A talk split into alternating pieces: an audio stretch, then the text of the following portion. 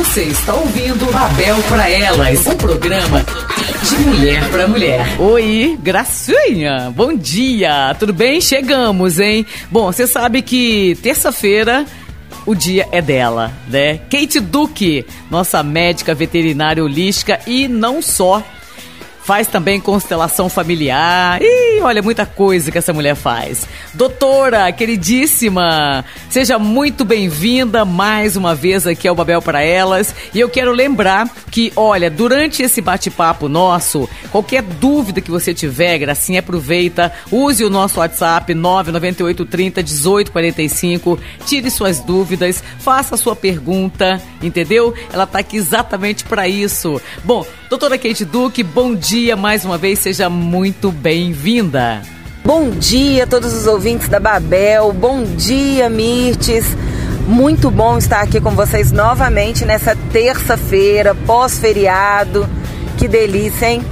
Bom, você já sabe que o prazer é todo nosso, né, queridíssima? Bora lá para a primeira pergunta? É, o tempo urge, né? Então, olha só, doutora, o meu cachorro, ele tem hábito de arrastar o bumbum no chão. Acho até engraçado, sabe? Mas é normal isso? Então, Mirtes, esse problema é muito comum quando o animal ele está sentindo algum incômodo, alguma coceira na região anal, principalmente por conta da glândula anal. É uma glândula que tem ali perto do ânus e quando ela acumula muita secreção, começa a incomodar, porque pode inflamar e causar problemas mais graves. É necessário levar no médico veterinário para ver se essa glândula está muito cheia para poder esvaziar. Né, para poder fazer essa limpeza correta da glândula. Lembrando também que a vermifugação do animal tem que estar em dia. Com a vermifugação em dia, a gente já sabe que a gente descarta, na verdade, o problema de vermes.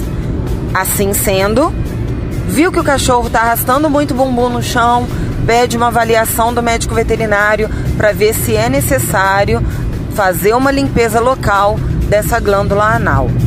Olha só que bacana. Gracinha, você queria saber sobre isso, né? Tinha essa dúvida há muito tempo? Pronto, já não tem mais. E a gente parte agora para a segunda pergunta. Doutora Kate Duque com a gente aqui, nossa médica veterinária holística, toda terça-feira com sua cadeira cativa. Sempre de 11 ao meio-dia. Doutora, olha só, eu adotei uma gatinha, né? E ultimamente ela tá assim com um comportamento estranho, sabe? E tem horas que fica se esfregando no chão e chorando. Será Será que dor, ela pode estar no cio? Como saber isso, doutora? Como é que você pode me explicar?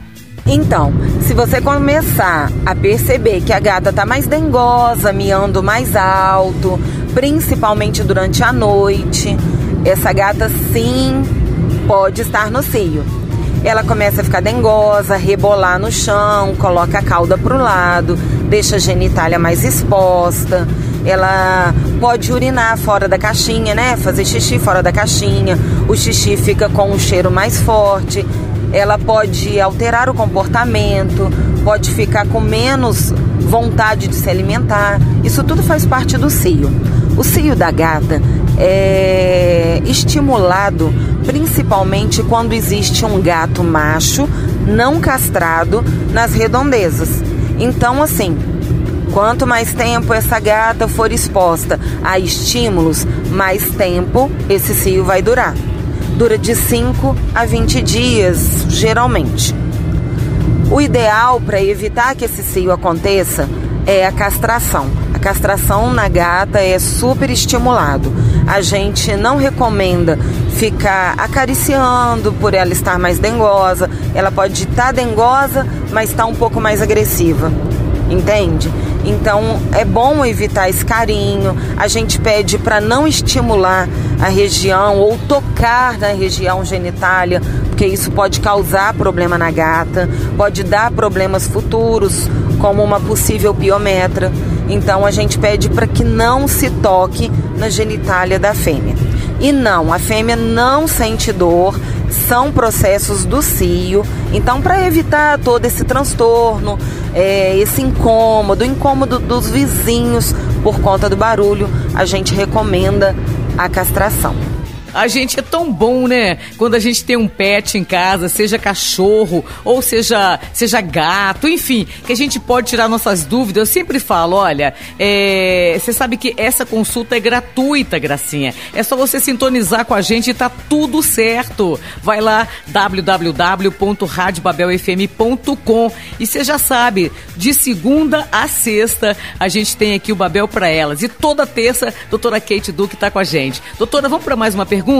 Então é o seguinte, eu tenho uma cachorrinha de 14 anos, tá? Ela tá bem velhinha, né? E com problemas de saúde. Agora, eu tenho sofrido muito com isso, porque eu tenho muito medo dela morrer e eu não suportar, sabe? Então, assim, eu nem tenho mais, assim, viajado ou saído de casa. Você pode me ajudar de alguma forma a, a acalmar o meu coração?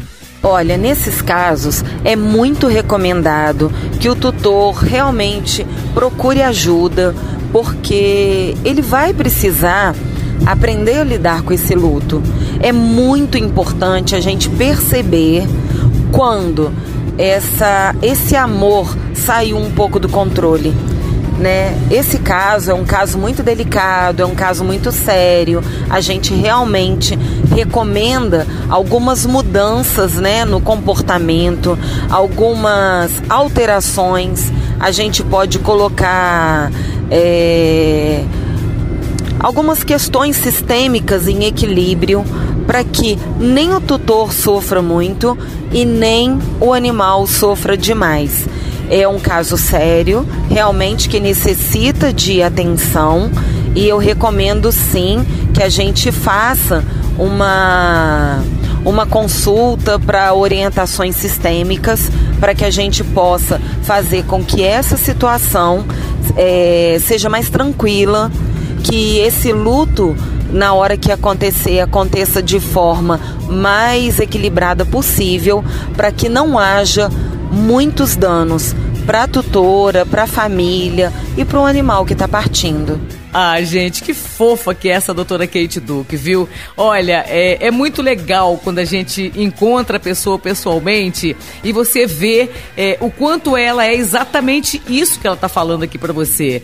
É, esse coração grande que ela tem, né? De poder tentar ajudar de alguma forma, é, tirando dúvidas, solucionando os seus problemas, né? Bom, é o seguinte, vamos dar uma paradinha rápida para tomar uma água, aquela velha história molhar a nossa palavra e a gente já volta em seguida. Mas não sai daí não que o Babel para Elas continua, viu? Você está aqui no Babel para Elas. Babel para Elas.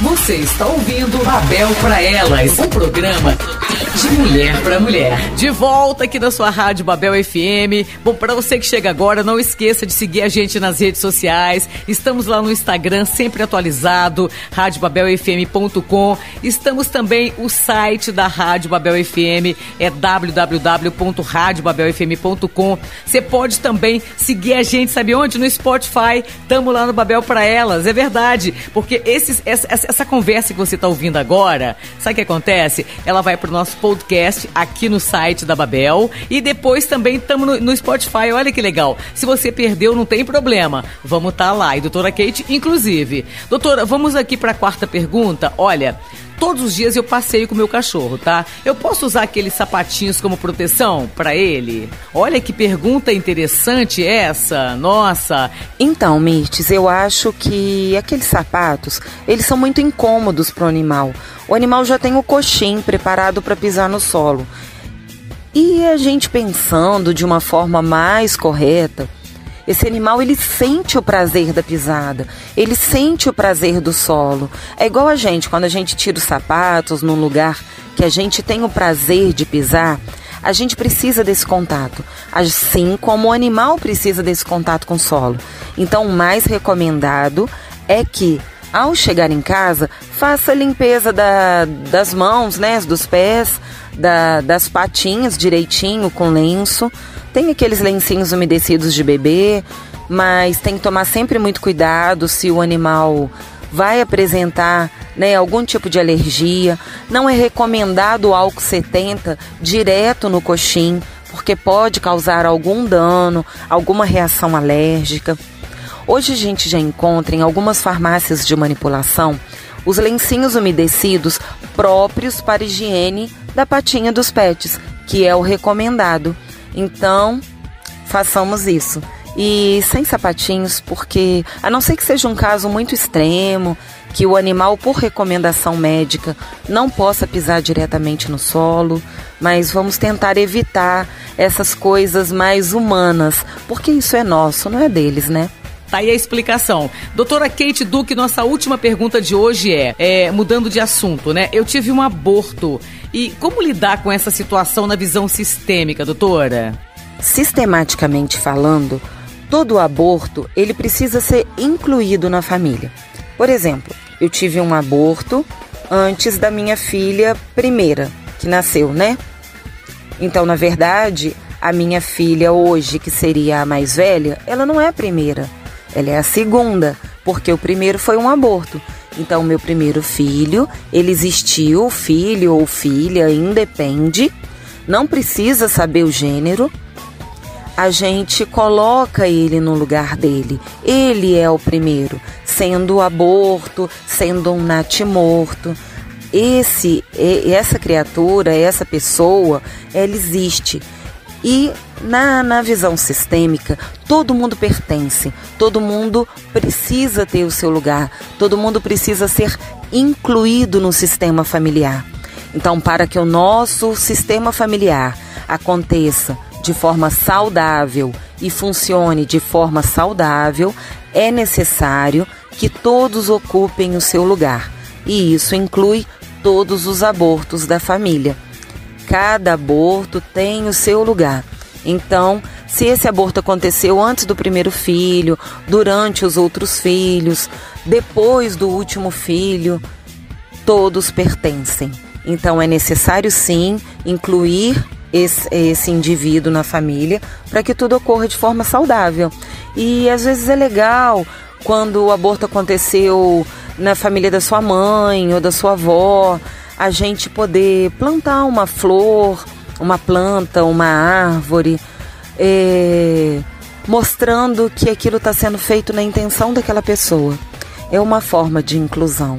Lembrar dela e falar que ela pertence é uma forma de inclusão e é super necessário. Bom, eu aproveito agora para me despedir dessa querida e deixar ela dizer aqui pra gente as suas redes sociais. A palavra tá contigo, doutora. Manda ver. Mais uma vez, agradeço imensamente a todos vocês que nos acompanham todas as terças-feiras aqui na Rádio Babel. Obrigada, Mirtes. É muito maravilhoso estar aqui com vocês. Deixo mais uma vez as minhas redes sociais. Lá no Instagram você pode me encontrar como Kate Duque, K-E-I-T-Y. E também tem o WhatsApp, DDD 32 9 8803 1692. Mande suas sugestões, suas críticas, né, sua sua pergunta. Vai ser maravilhoso poder estar tá te respondendo aqui no ar. Beijo grande. Te espero terça-feira que vem aqui na Babel FM. Beijo, Mirtz. Tchau, tchau, gente. Ah, coisa linda. Olha só, beijo grande para você. Gente, não se esqueçam então, toda terça-feira, a doutora Kate Duque, nossa médica veterinária holística, tá aqui batendo esse papo super gostoso e descontraído, ok? Bom, vamos de música, né? Porque o Babel para elas continua. Agora não deixe de seguir a gente nas redes sociais, deixar seu like, deixa sua mensagem lá no site. A gente depende de você para fazer uma rádio cada vez melhor, beleza? Partiu? Vamos nessa. Você está aqui no Papel para Elas. Papel para Elas.